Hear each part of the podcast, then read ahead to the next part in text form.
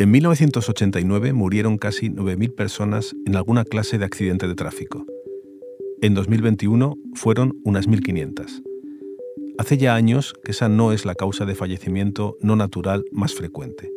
Lo es el suicidio, las caídas accidentales y los atragantamientos.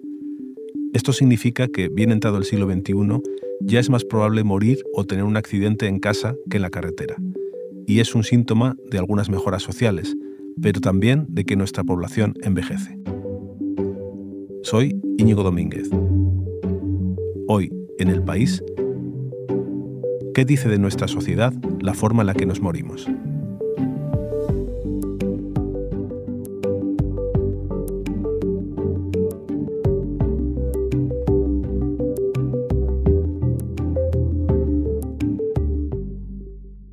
Voy a hablar de todo esto con Pablo Linde, mi compañero del periódico que lleva temas de sanidad. Hola Pablo, ¿cómo estás? Hola Íñigo, muy bien. Pablo, hasta el año 2007 eran los accidentes de tráfico la primera causa de muerte no natural en España. Y en ese año los suicidios pasaron a ser la primera causa. Eh, ¿Qué pasó en 2007?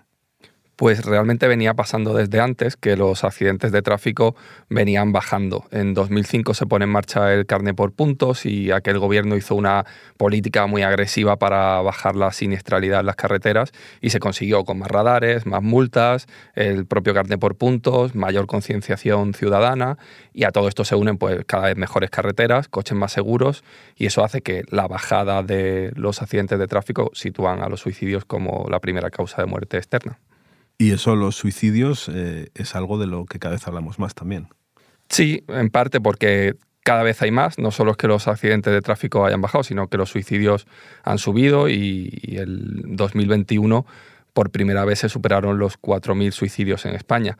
Pero además de eso, los medios también hablamos más de suicidio. Eh, hace años, cuando yo empecé a trabajar en esto, era un tema tabú. el suicidio no se tocaba porque pensábamos que de alguna forma podía inducir a, las personas en riesgo a terminar con su vida. Esto se ha visto que no es así, que si se trata de la forma adecuada, eh, es más bien al contrario, es como cualquier otro problema social, hay que tener ciertas precauciones, no conviene eh, pues escarbar mucho en formas de suicidio para no dar ideas, pero, pero sí que es un tema que se tiene que tratar.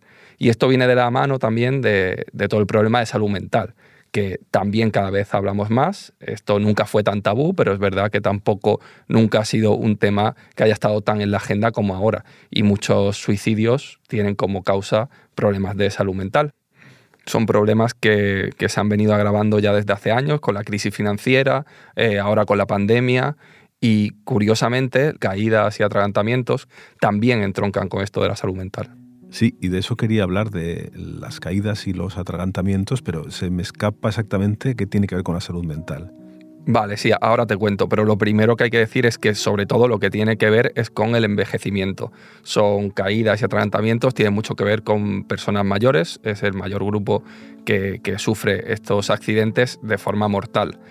Lo que pasa es que lo que se ha visto en los estudios es que está muy relacionado con el uso de medicamentos tipo tranquilizantes, benzodiazepinas, ansiolíticos, antidepresivos, etc. España es el primer país en consumo y sobre todo quienes más los toman son la población mayor. Esto les hace perder agilidad, perder capacidad de respuesta y ante un accidente de este tipo pues tienen más riesgo de, de fallecer.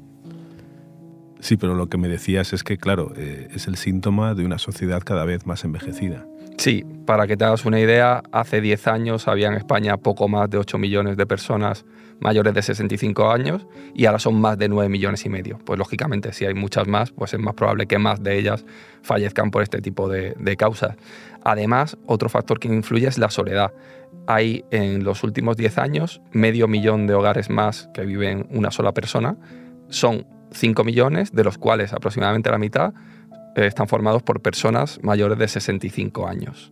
Y la soledad, cuando es no deseada, pues sin duda es un problema social que define nuestro tiempo y un círculo vicioso porque también causa problemas de salud mental y agrava todos estos eh, accidentes que estábamos diciendo. Entonces tenemos aquí una combinación de dos factores que es decisiva, una población cada vez más envejecida y cada vez más sola. Sí, y hay otro factor de riesgo que es ser hombre. Eh, cuando hablamos de causas no naturales de muerte, los hombres siempre nos llevamos la peor parte en cuanto a accidentes de tráfico, suicidios, por ejemplo, dos terceras partes de las personas que se suicidan en España son hombres. También en caídas y atragantamientos, la mayoría son hombres, no con tanta diferencia, pero, pero también lo son. Y esto es curioso porque hay más mujeres mayores y más mujeres mayores que viven solas.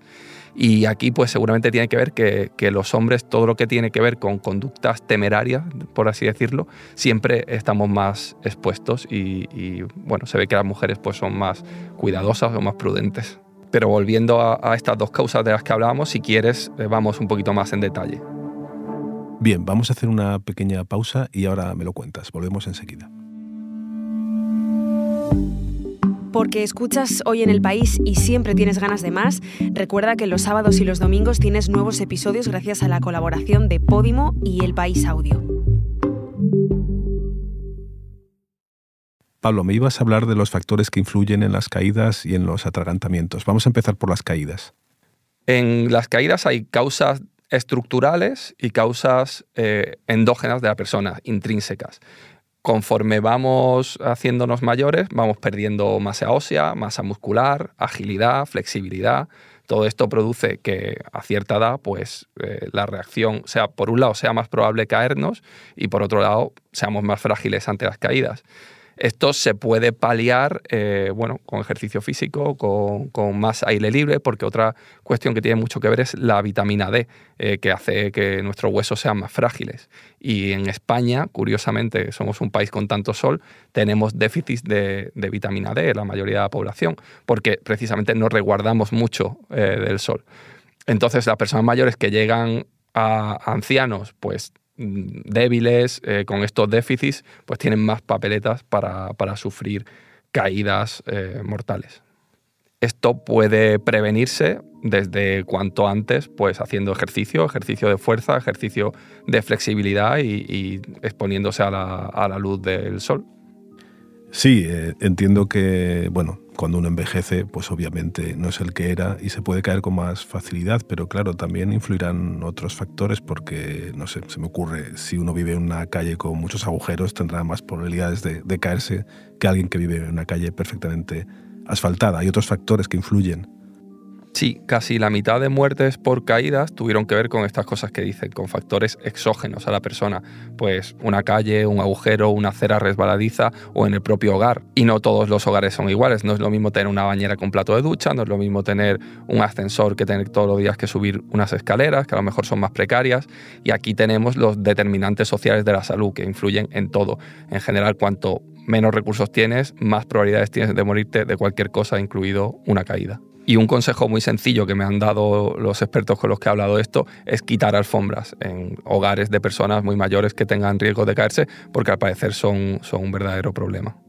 Bueno, pues muchas gracias por el consejo. ¿Y qué hay de los atragantamientos? Pues de atragantamientos yo he encontrado menos estudios, pero bueno, el sustrato es el mismo. Personas mayores, con menos capacidad de reacción, eh, que, tienen más riesgo de, morir por, este tipo de accidentes. Tiene mucho que ver también con eh, deterioro cognitivo. Hay personas que, bueno, que, tienen demencias y que se meten cosas en la boca y se atragantan con ellas. Y por otro lado, pues comer a la hora de comer, que nos puede pasar a cualquiera, pero lógicamente las personas que tienen menos agilidad y menos capacidades, pues tienen más riesgo de, de morir por un atragantamiento, por lo que es conveniente cuidar que comen y la textura de los alimentos. Y Pablo, antes has hablado de la soledad, ¿no? Además del envejecimiento. Y este tipo de accidentes también eh, influye mucho cuando estamos solos, claro. Claro, porque no es lo mismo caerte o atragantarte con alguien que estando solo en casa. De atragantamientos yo no he encontrado estadísticas, pero sí hay datos de las caídas y tres de cada cuatro personas se cae sola. Esto, pues me imagino que los atragantamientos será similar, ¿no? Porque son, son accidentes eh, que ocurren en el hogar muy, con mucha frecuencia. Eh, lo que estaría bien es eh, aquí aprender pues normas básicas de primeros auxilios, tanto para nosotros mismos como para ayudar a las personas que nos rodean si, si vemos que se encuentran en una situación que, pueda, que pueda conllevar un peligro para su vida.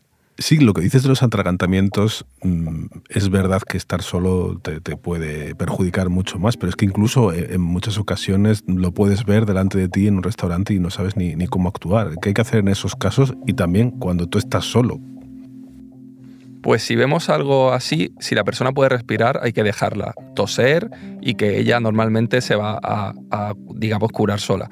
El problema es cuando vemos que no pasa el aire. Aquí lo que recomiendan los expertos es hacer la maniobra de Heimlich, que consiste en poner un puño debajo de las costillas y dar un apretón hacia arriba, de forma que se suele desobstruir la vía respiratoria. Cuando estamos solos, también se puede realizar la maniobra de Heimlich de forma parecida, poniendo el puño debajo de las costillas y apretando contra un mueble, por ejemplo, una mesa. Pero volvemos a lo que llevamos hablando todo el rato. Una persona mayor, muy frágil, pues va a tener mucho más difícil hacerse este tipo de, de maniobra.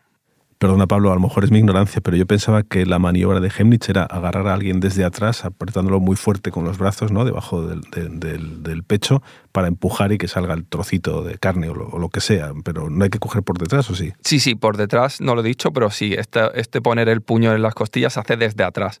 Pero esto que vemos muchas veces en la tele de, agitar a una persona y abrazarla, no es así, es simplemente el puño y un apretón fuerte, requiere más técnica que fuerza realidad. Y bueno, sabiendo esto, pues tampoco hay que obsesionarse, hay que tener cuidado con cuando estemos comiendo y, saber que esto es un riesgo que podemos tener y, intentar evitarlo. Esto lo explican muy bien las personas que trabajan en emergencias, eh, vamos a escucharlos a ellos. ¿Qué es lo que debemos hacer si nos encontramos en casa junto a un familiar y esta persona pues, se cae al suelo? En primer lugar, habrá que comprobar eh, cómo se encuentra, si tiene alguna herida sangrante, si le duele alguna extremidad, el tobillo, un brazo, un codo, una rodilla, una pierna. Y si la persona nos dice que se encuentra bien y la movilidad la conserva correctamente, podremos tender a levantarla y posicionarla en un sofá o en una silla. Pero si la persona nos dice que le duele la cadera, o que le duele una pierna o vemos que el tobillo está deformado, hay que sospechar que hay una fractura. Lo aconsejable es que si la persona se ha hecho una herida, lo taponemos con un paño limpio o unas gasas estériles si las tenemos a mano.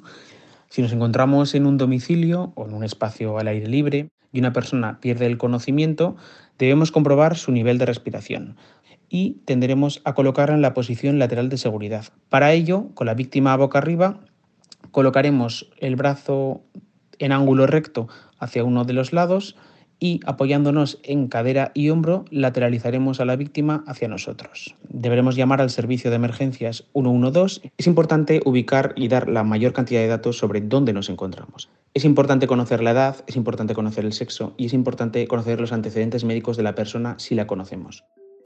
Sí, y además no tenemos que volvernos locos porque hemos empezado esta conversación diciendo cuánto han bajado los accidentes de tráfico en los últimos años, ¿no? Y todo esto que estamos hablando eh, son causas no naturales. Eh, las causas naturales son muchas más, entiendo.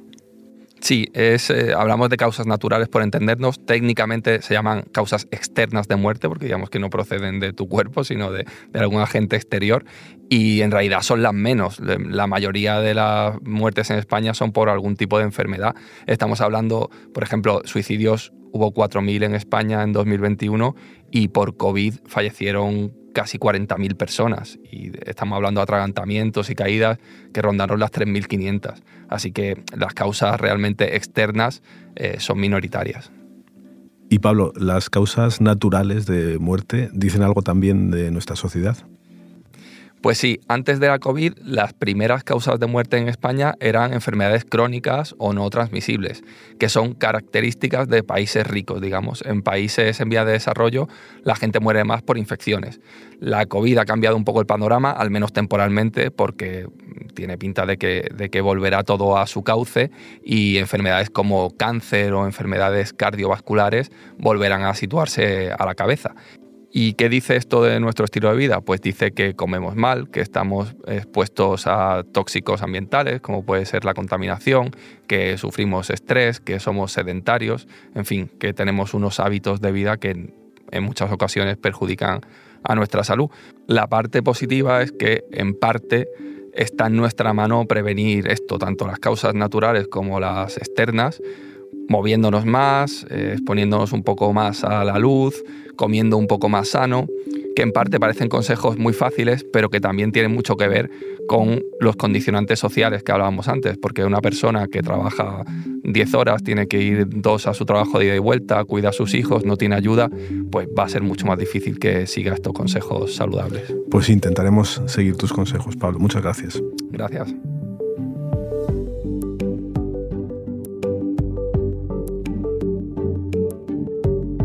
Este episodio lo ha realizado Belén Remacha. El diseño de sonido es de Nacho Taboada. La edición es de Ana Rivera y la dirección de Silvia Cruz La Peña. Yo soy Íñigo Domínguez y esto ha sido Hoy en el País. Mañana volvemos con más historias. Gracias por escuchar.